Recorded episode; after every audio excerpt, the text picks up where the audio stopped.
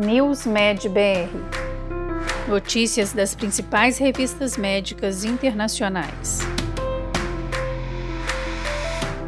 Olá, bem-vindo ao podcast do NewsMed BR.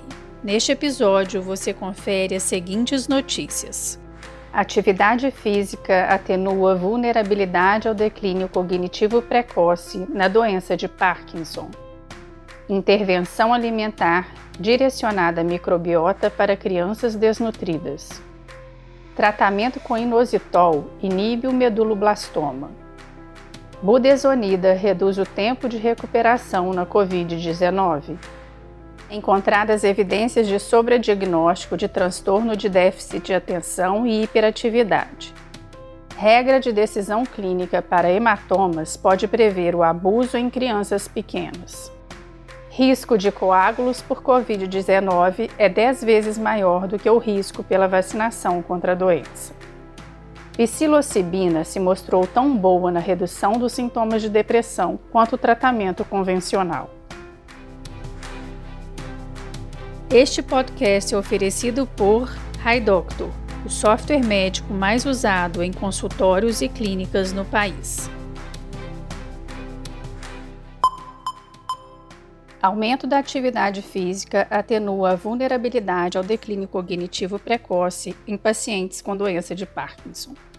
O exercício pode ajudar a prevenir o declínio cognitivo em pacientes de alto risco com doença de Parkinson inicial, sugere uma nova pesquisa publicada na revista Neurology. Os investigadores descobriram que os pacientes com Parkinson, que eram portadores do alelo ApoE4, tinham maior declínio cognitivo em comparação com os não portadores de ApoE4. Mas os resultados também revelaram que a atividade física mais elevada parecia retardar o declínio cognitivo neste grupo de maior risco. O estudo concluiu que o aumento da atividade física atenuou a vulnerabilidade relacionada ao ApoE4 ao declínio cognitivo precoce em pacientes com a doença de Parkinson.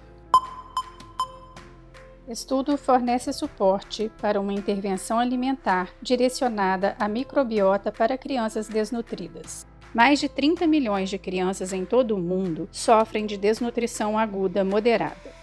Os tratamentos atuais têm eficácia limitada e muito permanece desconhecido sobre a patogênese dessa condição.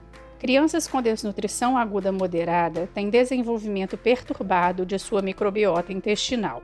Neste estudo, publicado pelo The New England Journal of Medicine, as taxas de mudança nos scores Z de peso para comprimento e peso para idade foram consistentes com o benefício do protótipo de alimento complementar direcionado à microbiota para o crescimento.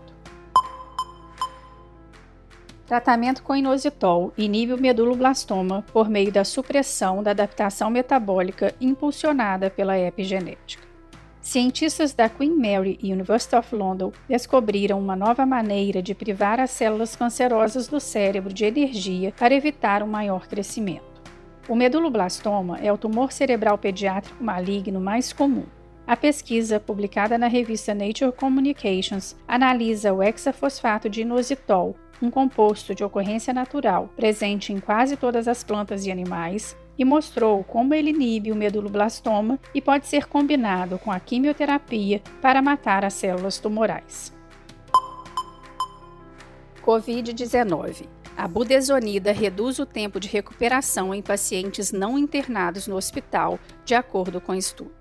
A budesonida inalada, um corticosteroide comum usado para tratar asma e doença pulmonar obstrutiva crônica, pode encurtar em três dias o tempo que leva para pessoas não internadas em hospital se recuperarem da Covid-19, de acordo com um estudo em pessoas com mais de 50 anos com maior risco de Covid-19 e pessoas com mais de 65 anos.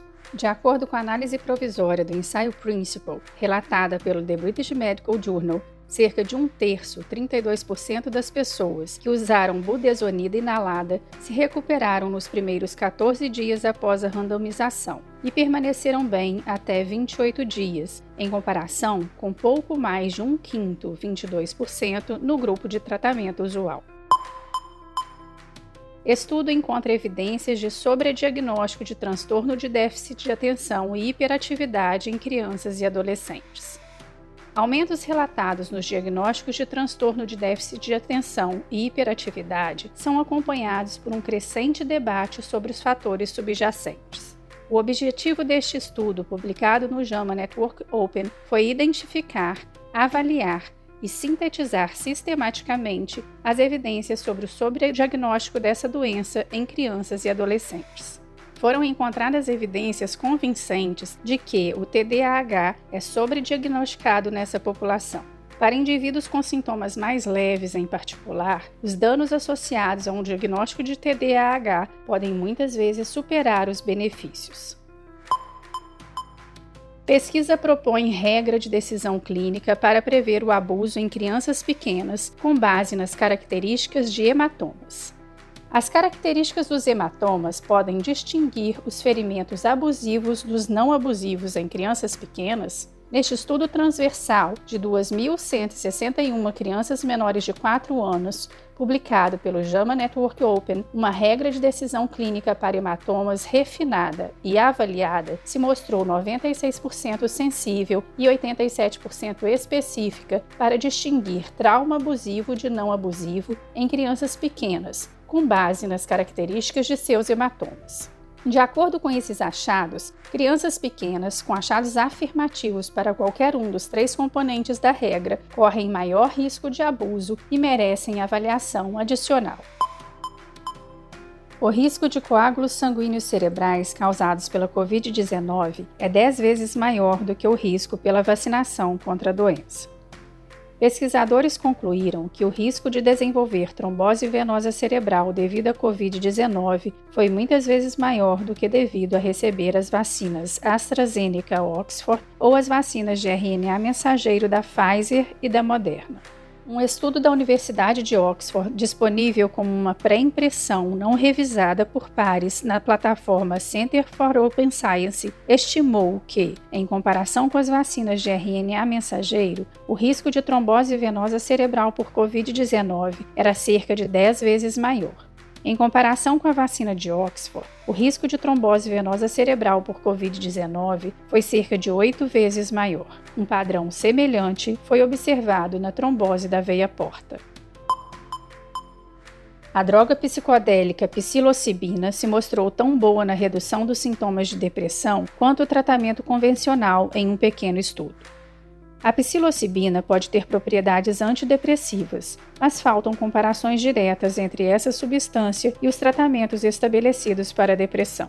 Agora, em um pequeno estudo em estágio inicial, publicado no The New England Journal of Medicine, a droga psicodélica psilocibina, encontrada em cogumelos alucinógenos, se mostrou tão boa na redução dos sintomas de depressão quanto o tratamento convencional com esse talopram.